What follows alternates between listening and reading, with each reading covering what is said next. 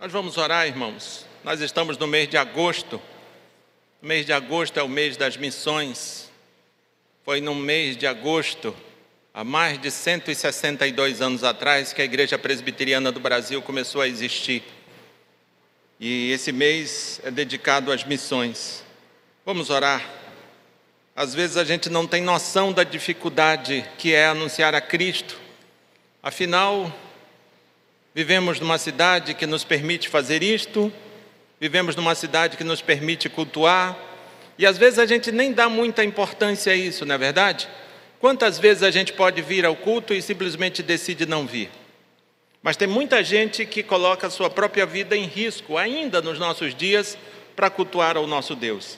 Tem muita gente que ainda corre risco de morrer por ser crente. E isso ainda existe, século 21 ainda existe.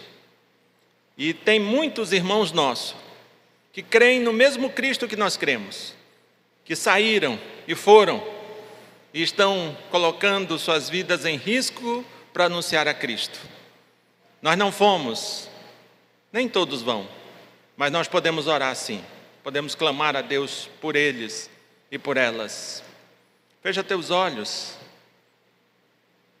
E quem sabe você pensa no missionário ou numa missionária, num casal de missionário que você conhece.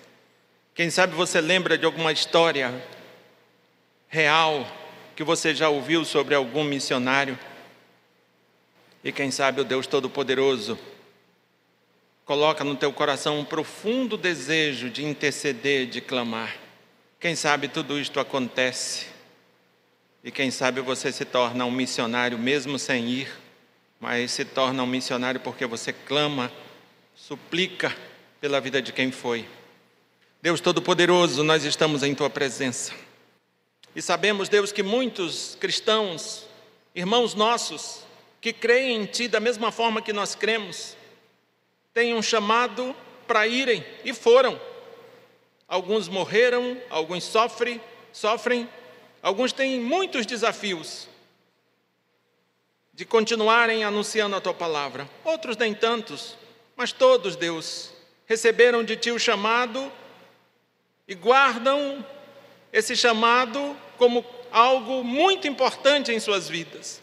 E a nossa oração neste momento é que tu visite a cada uma dessas pessoas, cada um desses homens e mulheres, que tu os fortaleça, que tu dê a eles da tua graça e da tua misericórdia, que tu cuide da mente, dos pensamentos, que tu cuide, Deus, das emoções, que tu cuide, Deus, dessas pessoas, que tu cuide, Deus, dos seus medos, que tu cuide, Senhor, de suas vidas como um todo porque eles são pessoas como nós, têm medo, têm necessidade, têm apreensões. Deus tem misericórdia dessas pessoas, tem misericórdia dessas pessoas. Muitos estão longe dos seus familiares, alguns longe de suas culturas. Muitos, Deus, muitos estão passando necessidades, alguns isolados. Tem misericórdia dessas pessoas. Tem misericórdia dessas pessoas. As abençoa, Deus. As abençoa, as sustenta. E não permita, Deus, que essas pessoas desistam de anunciar a Cristo. Não permita, Deus, que a sua pregação se relativize, mas que eles continuem anunciando o Cristo da Bíblia. Que eles continuem pregando o Evangelho. E é em nome de Jesus que eu oro. Amém e amém.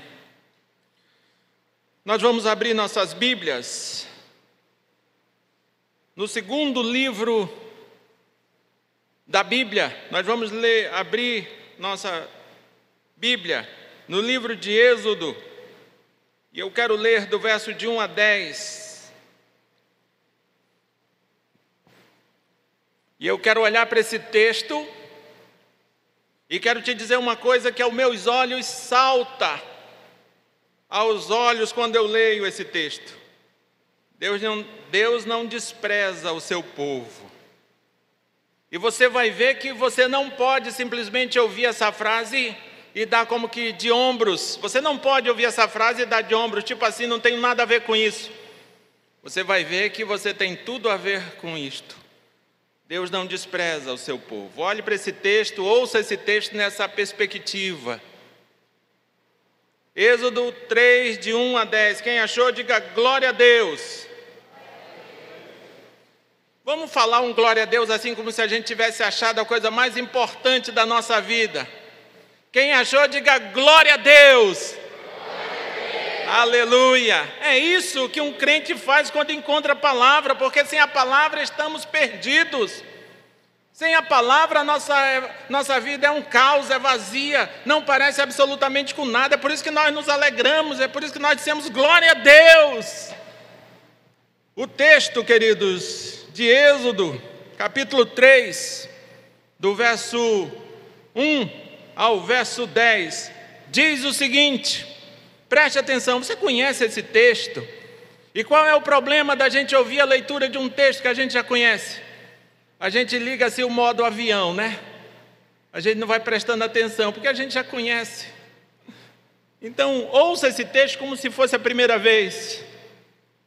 Coisa difícil que eu estou te pedindo, só coisa fácil de fazer, né? Ouça esse texto que você já ouviu 300 vezes, como se fosse a primeira vez. Apacentava Moisés o rebanho de Jetro, seu sogro, sacerdote de Midian. E levando o rebanho para o lado ocidental do deserto, chegou ao monte de Deus, a Horebe. Apareceu-lhe o anjo do Senhor numa chama de fogo, no meio de uma sarça. Moisés olhou e eis que a sarça ardia no fogo e a sarça não se consumia. Então disse consigo mesmo: Irei para vê-la e verei essa grande maravilha porque a sarça não se queima. Vendo o Senhor que ele voltava para ver, Deus do meio da sarça o chamou e disse: Moisés, Moisés. Ele respondeu: Eis-me aqui. Deus continuou: Não te chegues para cá, tira as sandálias dos pés, porque o lugar em que estás é terra santa. Disse mais: Eu sou o Deus de teu pai, o Deus de Abraão, o Deus de Isaac e o Deus de Jacó. Moisés escondeu o rosto porque temeu olhar para Deus. Disse ainda o Senhor: Certamente vi a aflição do meu povo que está no Egito, e ouvi o seu clamor por causa dos seus exatores. Conheço-lhe o sofrimento por isso desci a fim de livrá-lo da mão dos egípcios e para fazê-lo subir daquela terra a uma terra boa e ampla, terra que mana leite e mel, o lugar do cananeu, do eteu, do amorreu, do ferezeu, do eveu e do jebuseu. Pois o clamor dos filhos de Israel chegou até mim e também vejo a opressão com que os egípcios os, os estão oprimindo. Vem agora, e eu te enviarei a Faraó, para que tires o meu povo, os filhos de Israel, do Egito. Vamos orar. Deus Todo-Poderoso, a tua palavra foi lida, mas muitos, Senhor, já ouviram esse texto e continuaram exatamente como estavam antes de ouvi-lo.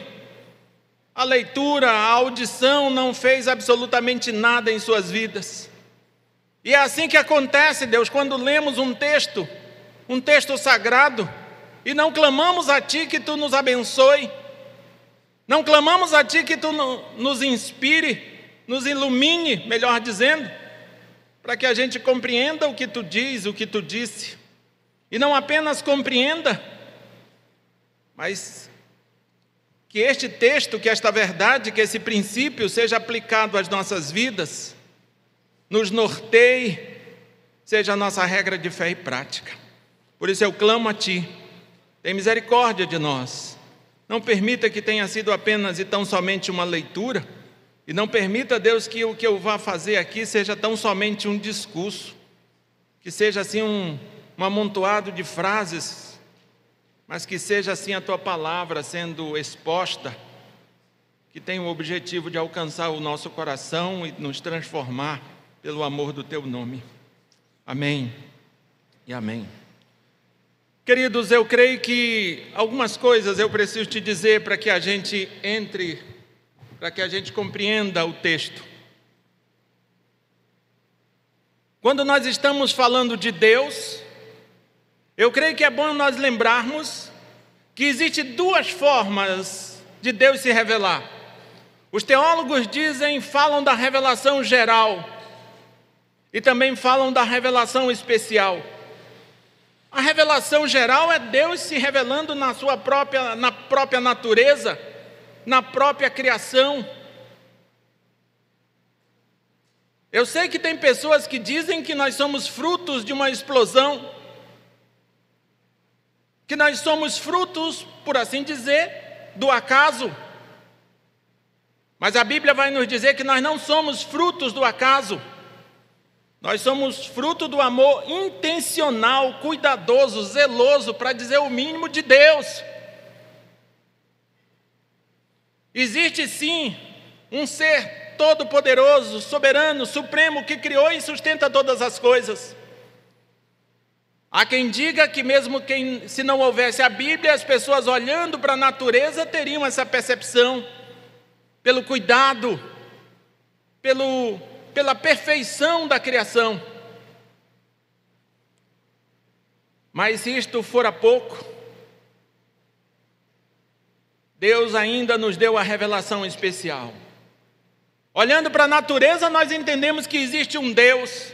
Olhando para a Bíblia, nós usamos um artigo definido. Olhando para a Bíblia, nós percebemos que existe o Deus, o Deus criador e sustentador de todas as coisas. O objetivo da Bíblia, queridos, é revelar Deus. A Bíblia não é um livro histórico, não é um livro geográfico, não é um livro científico. A Bíblia existe para revelar Deus. Esse é o objetivo da Bíblia. Eu creio que é importante dizer isso. Mas a Bíblia, queridos, é composta de Velho e Novo Testamento. E qual é o problema de nós chamarmos o Antigo Testamento de Velho? Velho no nosso subconsciente é quase que sinônimo de lixo, de coisa que não tem mais utilidade, de coisa que perdeu o vigor, de coisa que perdeu a, a utilidade. É assim que um, um, proprietário de um automóvel diz quando chega à conclusão que os pneus do seu carro estão carecas.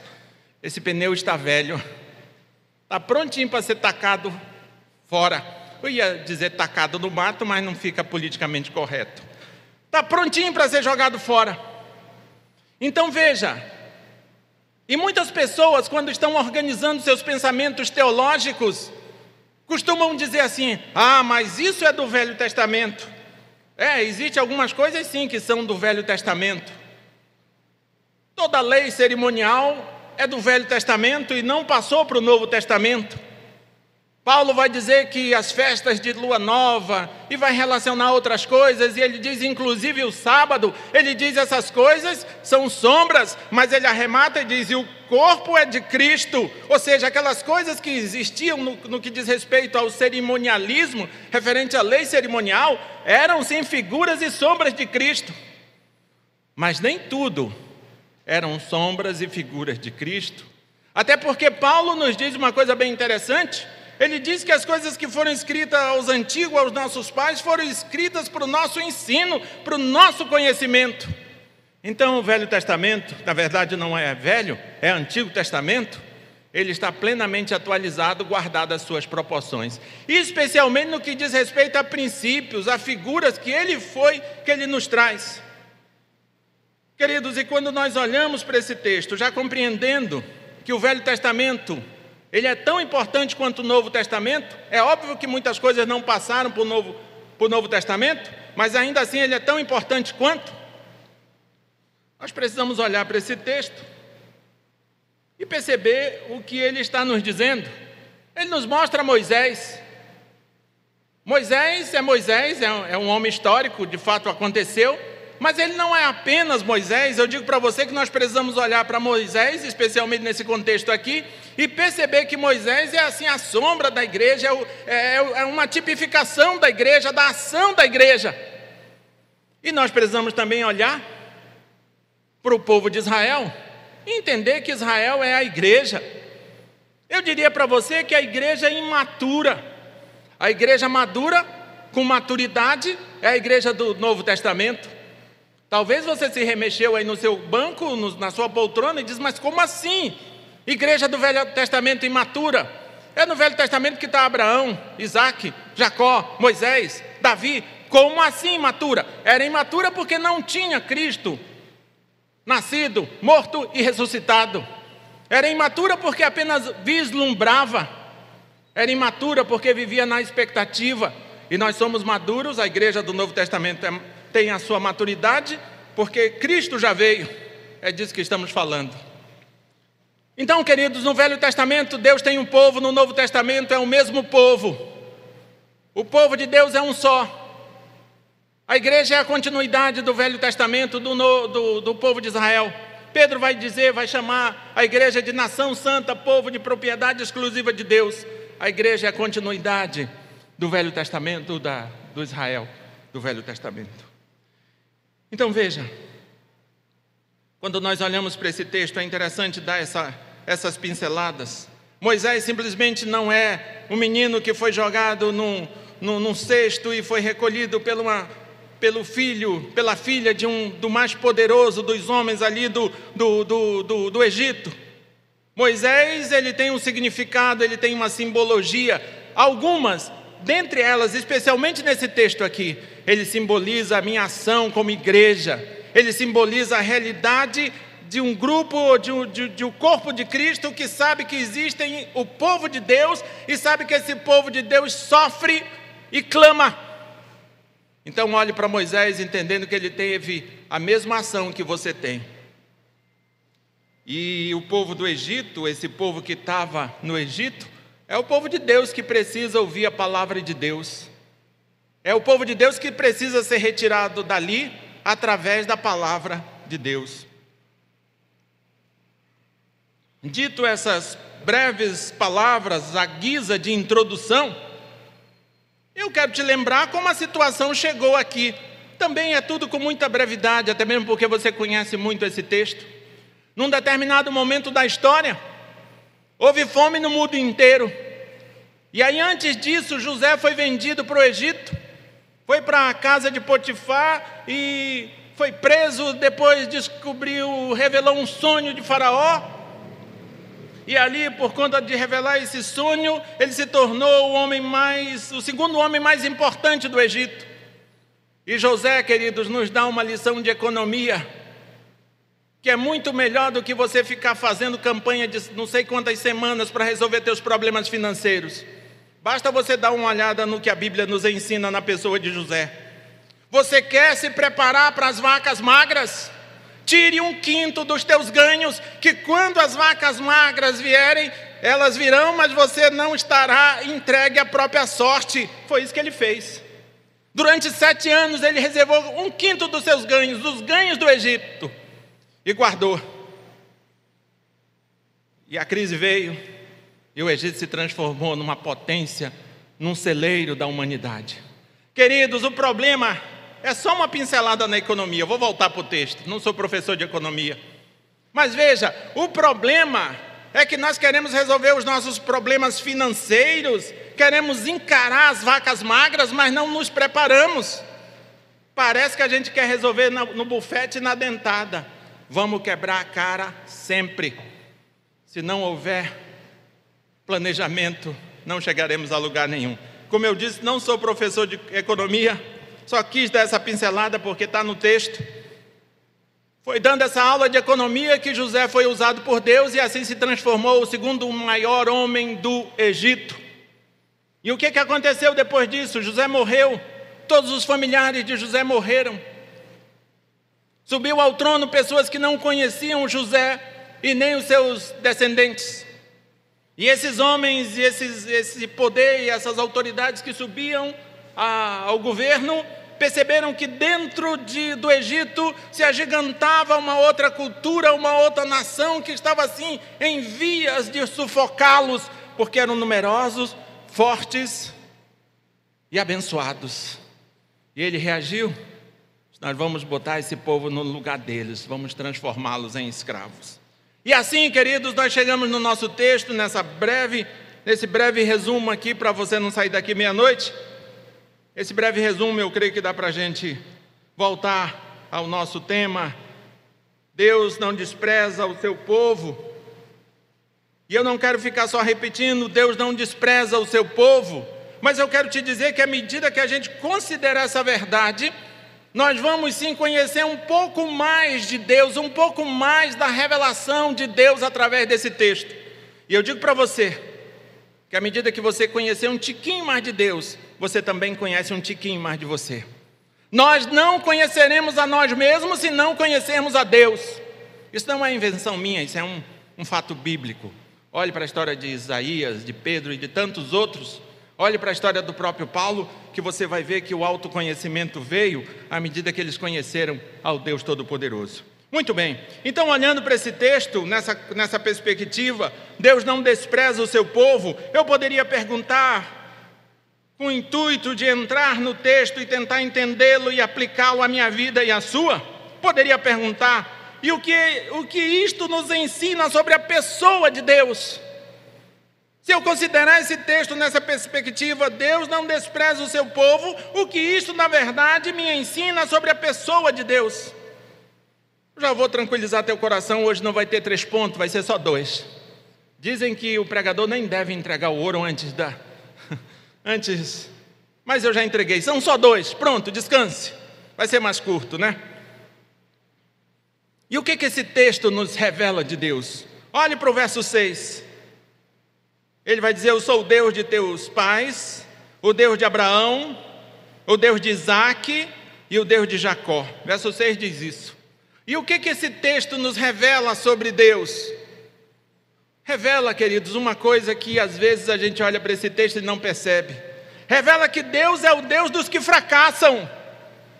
Deus não é o Deus da Mulher Maravilha, o Deus do Superman. Deus é o Deus dos que fracassam. Olhe para esse texto que você vai ver isso. Eu sei que quando a gente ouve, eu sou o Deus de Abraão, o Deus de Isaac, o Deus de Jacó. Eita, Deus é Deus de gente perfeita? Não é. É justamente o contrário. Olhe para a história desses homens. E o meu objetivo não é queimar geral Abraão, Isaac e Jacó, não é. Mas é trazer à luz da Bíblia o que, quem eles foram. Que você vai ver que eram pessoas igual que nem para falar bonito, análogas a você. Eram pessoas iguais a nós. Queridos, Abraão. Abraão teve medo de, se, de ser morto por causa da beleza de sua mulher. Veja, o nosso pai da fé se comportando igual um adolescentezinho que arranjou uma linda namorada na escola e não se acha assim muito, não se garante muito, não se acha muito lindo, muito interessante, sei lá o quê. E agora tem medo que os outros bonitões tomem dele a sua namoradinha, é assim que ele se comportou. Veja se não é isso. E diante disso, o que, que ele faz? Ele ora a Deus, ele clama a Deus? Não, ele mente. Ele diz que ela não é a esposa dele. Diz, ah, pastor, deixa de ser, deixa de ser assim. Foi só uma mentirinha. Sim, foi só uma mentirinha. Mas será que ele se preocupou com a integridade de Dona Sara? É minha irmã, menino. Tá. Aí eu olho para ela e disse: Eita, que avião, vamos casar. E como é que fica? Será que ele se preocupou no, no desdobramento dessa conversa? Não. Preocupou-se consigo mesmo. O nome disso é egoísmo e tem outros também, mas egoísmo define bem. Ele não era perfeito, no mínimo aqui foi egoísta. E tem mais. Já disse, eu não estou queimando Abraão, mas estou tentando mostrar aqui quem ele era. Ele falhou na fé. O nosso pai na fé falhou na fé. E quando aconteceu isso? Quando ele esperava o cumprimento da promessa de Deus sobre o nascimento de Isaac. A descendência de Isaac viria, como veio, de Sara.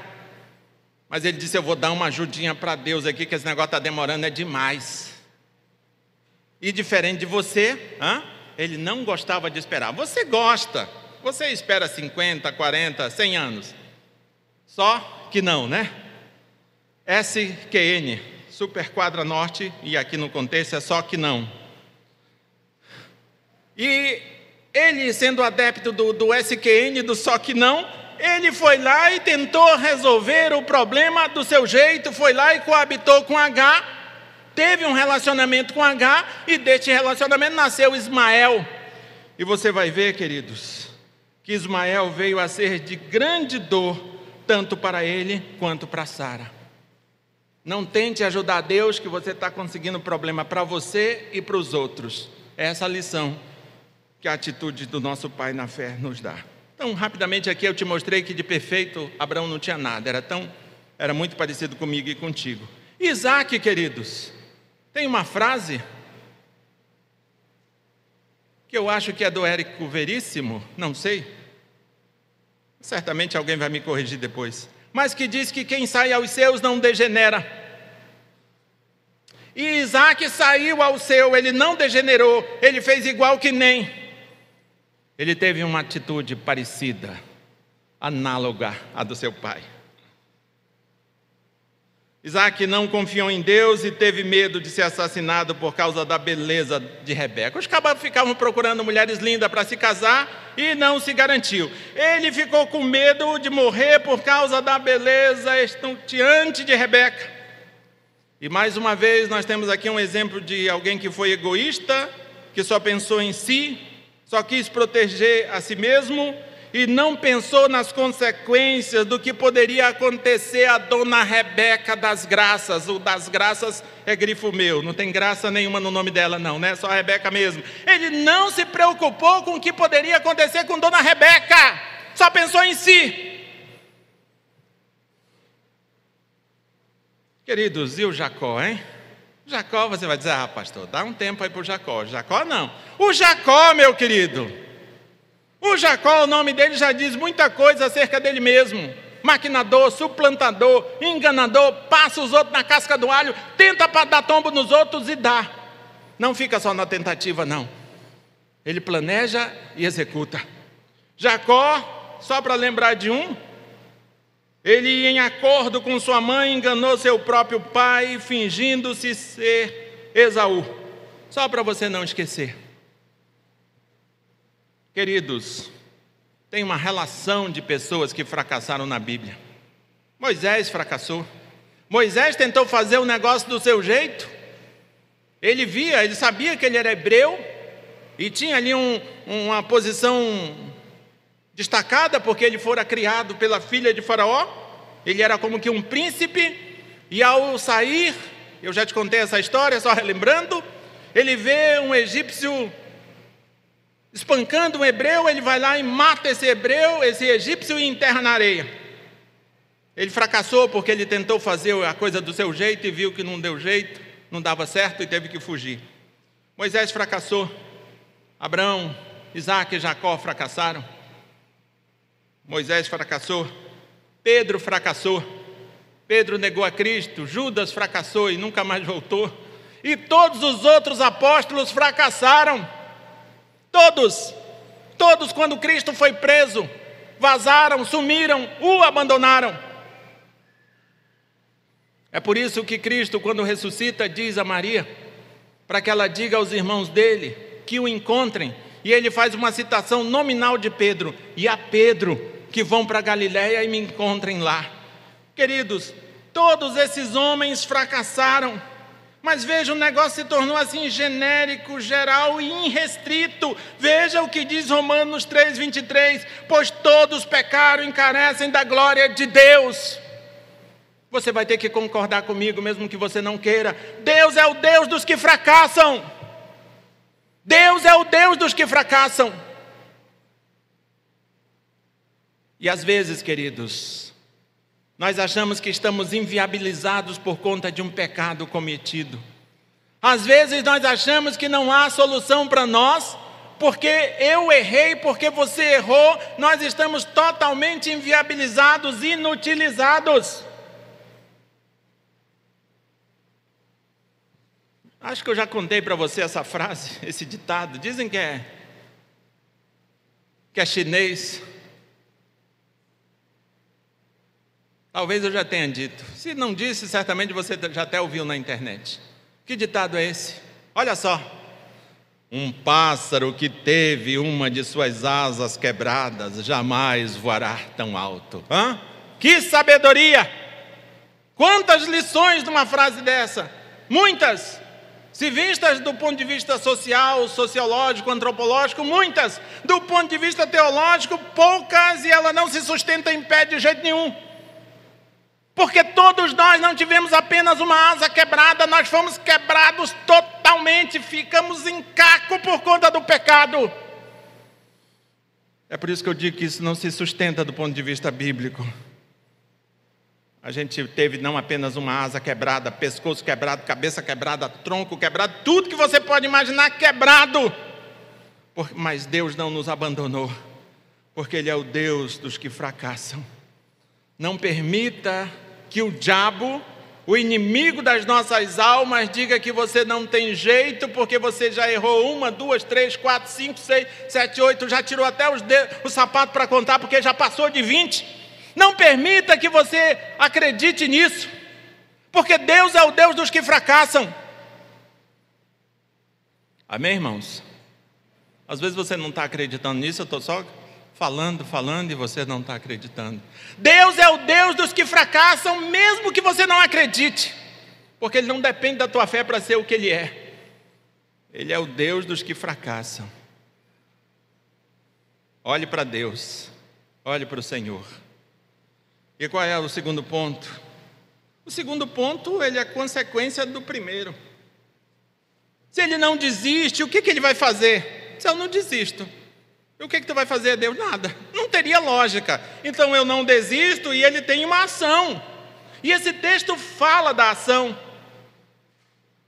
A vinda de Deus ao encontro de Moisés é a ação. E ele tem essa ação para também nos revelar uma outra coisa acerca dele mesmo. Deus é o Deus dos que fracassam. Deus é o Deus da segunda chance. Pode olhar para aí que você vai ver que é geral a segunda chance que Ele está dando. E quando eu estou falando de segunda chance, eu não estou dizendo que é só para quem errou pela segunda vez, não. É, é, lembra da, da, do diálogo dele com Pedro? Quantas vezes eu devo perdoar? Jesus não diz, não te digo que sete, mas setenta vezes sete, ou seja, é a de infinitos, é para sempre, sempre que for necessário, perdoe. E a ideia aqui é mais ou menos essa, é basicamente, melhor dizendo, esta. Deus é o Deus da segunda chance, Ele não rejeita um coração contrito e quebrantado. Me buscareis e me achareis quando me buscardes de todo o vosso coração, eu serei encontrado por vós. Deus é o Deus da segunda chance, meus queridos. Por que, que você não volta? Por que, que você não recebe? Agora sim dá para dizer: receba, receba, receba a segunda chance. Às vezes você está aqui me ouvindo, é crente, é membro dessa igreja, quem sabe já há quase, não há 88 anos, mas há alguns anos. Mas nunca abriu o coração, nunca se refez na presença de Deus, porque acha que Deus sempre está com o dedo assim riste, te apontando cobrando de você aquele pecado que você ainda não se refez dele. Deus é o Deus da segunda chance. Moisés fugia, estava no deserto de Midian. Ele não estava ali por conta do ar puro. Ele estava ali com vergonha. Ele estava ali, dentre outras coisas, para fugir da morte e também envergonhado. Não tinha coragem de encarar os seus conterrâneos estava envergonhado por conta do seu pecado. Mas Deus é o Deus da segunda chance. Queridos, se Deus não fosse o Deus da segunda chance, nós estaríamos mortos nos nossos delitos e pecados e permaneceríamos nele para sempre. Mas veja o que diz 1 Coríntios 15, 21, 22. Veja se Deus não nos mostra que Ele é o Deus da segunda chance. Visto que a morte veio por um homem, também por um homem veio a ressurreição dos mortos. Porque assim como, que, como em Adão, todos morrem, todos fracassam, todos desperdiçaram a oportunidade que tinham, todos negligenciaram, viraram as costas para Deus. Todos morrem, todos passam a viver segundo seus, suas próprias vontades, todos desprezam a Deus, todos morrem. Assim também todos serão vivificados em Cristo. Em Cristo, nós temos a nossa segunda chance. Em Cristo, a mão de Deus está encolhida, está estendida para nos abençoar. E Ele mesmo diz que a mão dele não está encolhida para que não possa nos abençoar. Mas tem um negócio que tem feito a separação entre nós e Ele. E esse negócio não é Covid, não é distanciamento social, mas é o pecado. É a falta de credulidade, é a falta de fé. Em Cristo, queridos, todos os que creem em Seu nome têm uma segunda chance. Você crê no Senhor Jesus Cristo? Amém? Você crê no Senhor Jesus Cristo? Imagine que você chegou na porta do céu e essa pergunta é feita para você. Amém. Você crê no Senhor Jesus Cristo? Amém. Tá vendo? É, talvez entre, brincadeira. brincadeira. Queridos, as brincadeiras à parte, voltamos aqui para o texto. E agora, para nós buscarmos assim um momento de refletir e praticar. E eu não posso te lembrar, deixar de te lembrar, quando nós estamos partindo aqui para os, para os nossos fechamentos, para esse momento da reflexão e da prática, que Deus não despreza o seu povo. Eu creio que ficou claro isso. Deus não despreza o seu povo. E essa verdade revela pelo menos duas coisas sobre Deus. Deus é o Deus dos que fracassam. Deus é o Deus da segunda chance. Talvez você tenha chegado à conclusão que já fracassou em alguma coisa. Não sei. Talvez você tenha chegado à conclusão que o fracasso já foi a tua realidade em alguma circunstância, em algum aspecto da tua vida. Talvez. E chegando a essa conclusão, você também precisa chegar a outra conclusão. Talvez você precise entender que Deus te dá uma segunda chance. Deus não despreza o seu povo. Deus é o Deus das pessoas que fracassam, Deus é o Deus da segunda chance. Nós cremos nisso, irmãos? Se crê, diga amém. Nós cremos que Deus é o Deus que não despreza o seu povo, que Deus é o Deus dos que fracassam, que Deus é o Deus da segunda chance. Cremos nisso, amém? amém? Muito bem. Então veja o que vai dizendo os versos de 7 a 8. Porque veja, se nós somos crentes no Senhor Jesus Cristo, o somos porque Deus não nos desprezou. E Ele não nos desprezou porque Ele é o Deus dos que fracassam, porque todos nós fracassamos. E Ele é o Deus também da segunda chance. Se não fosse assim, não estaríamos aqui. A não ser que você chegue à conclusão que é perfeito. E eu creio que é dificilmente algum ser humano, desfrutando das suas faculdades mentais em perfeição, vai chegar a essa conclusão. Então, se nós cremos no Senhor Jesus Cristo, é porque Deus não despreza o seu povo e Ele é o Deus dos que fracassam e Ele é o Deus da segunda chance. Então, nessa perspectiva, vamos ver o que o texto nos diz aqui nos versos 7 a 8. Disse ainda o Senhor: Certamente, Vi a aflição do meu povo que está no Egito e ouvi o seu clamor por causa dos seus exatores. Conheço-lhe o sofrimento. Por isso desci a fim de livrá-lo da mão dos egípcios e para fazê-lo subir daquela terra a uma terra boa e ampla, terra que mana leite e mel. Veja o verso 10. Veja se dá para continuar de braços cruzados olhando para cima e só buscando bênção na igreja. Veja se dá. Se você crê que Deus não despreza o seu povo, que Deus é o Deus dos que fracassam, que Deus é o Deus da segunda chance, veja se, se dá para continuar de braços cruzados, caçando confusão com os outros irmãos dentro da igreja e não procurar fazer o que você sabe que precisa fazer. Vem agora! E eu te enviarei a Faraó. para que tires o meu povo, os filhos de Israel do Egito. E queridos, olha que saia justa você está agora, porque você concordou comigo lá no início que Moisés é a tua sombra, é a tua tipificação, que você é igual que nem Moisés hoje. Já pensasse? Talvez não pensou, mas eu estou te dando a oportunidade de você pensar. Veja que o que Deus disse a Moisés, ele disse a você. Se você quiser, você pode fazer assim, ó. Dê de ombros, tipo assim, não estou nem aí.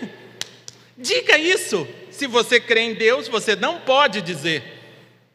Se você crê que Deus é o Deus que não despreza o seu povo, se você crê que esse Deus não despreza o seu povo, que Deus é o Deus dos que fracassam, que Deus é o Deus da segunda chance, por isso você é quem é hoje. Você precisa entender que Ele não apenas te salvou, mas Ele te salvou para que você seja usado por Ele para salvar outras pessoas. Vem agora! E perceba o que Ele está dizendo aqui, ó. Vi a aflição do meu povo. Eu sei que tem gente em Altamira, no teu hall, no, no, no, teu ciclo de amizades, que ainda não me conhece, e eu tenho visto o sofrimento, a aflição desse povo, tenho vi a aflição do meu povo. Isso aqui está Está na base da argumentação dele. Vi a aflição do meu povo. Deus está vendo aquelas pessoas para quem você deveria falar do Evangelho e não fala. Deus está vendo. Deus está vendo. E outra coisa, Deus está ouvindo o clamor dessas pessoas que você precisa anunciar e não anuncia. Já são povo de Deus, mas precisam ser retirados do Egito e farão isso à medida que a igreja, a exemplo de Moisés, se movimentar. Vem agora, e eu te enviarei a Faraó. Queridos, você que gosta de conjugar o verbo empurrar com a barriga, você fica numa situação, você fica sem, sem opções aqui. Não é vem quando der, vem no teu tempo, amado. As coisas de Deus são assim, tudo avacalhada, você faz quando quiser, eh, você oferta, entrega a tua oferta, você entrega o dízimo que quiser, você faz o que quiser. Não é.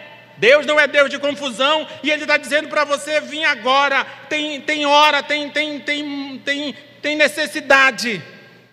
Não é amanhã nem depois, é agora. Queridos, que Deus tenha misericórdia de nós e nos abençoe. E eu quero convidar o grupo de louvor. Nós vamos encerrar cantando. E depois nós vamos orar. Vamos encerrar cantando e orando depois. Mas eu quero te lembrar ainda, Mateus 28, 19. Esse texto é importante, porque parece que nós achamos que nos convertemos para receber a benção. Para cantar agora é só vitória, só vitória. Eita Deus, é Pode ser, pode ter muita vitória sim, louvado seja Deus que Ele nos dá vitória sim, mas não é só vitória. Mateus 28, 19 a 20. Ide por todo mundo, ide portanto. Essa, essa ideia do portanto aqui é o seguinte: você crê que Jesus Cristo morreu, ressuscitou, você crê, se você tem absoluta convicção nisto, a ideia do portanto é concluindo assim o, o argumento que, tara, que estava que fora apresentado. Ide, portanto, fazei discípulos de todas as nações, batizando-os em nome do Pai e do Filho e do Espírito Santo, ensinando-os a guardar todas as coisas que vos tenho ordenado. E eis que estou convosco até os dias, estou convosco todos os dias, até a consumação do século.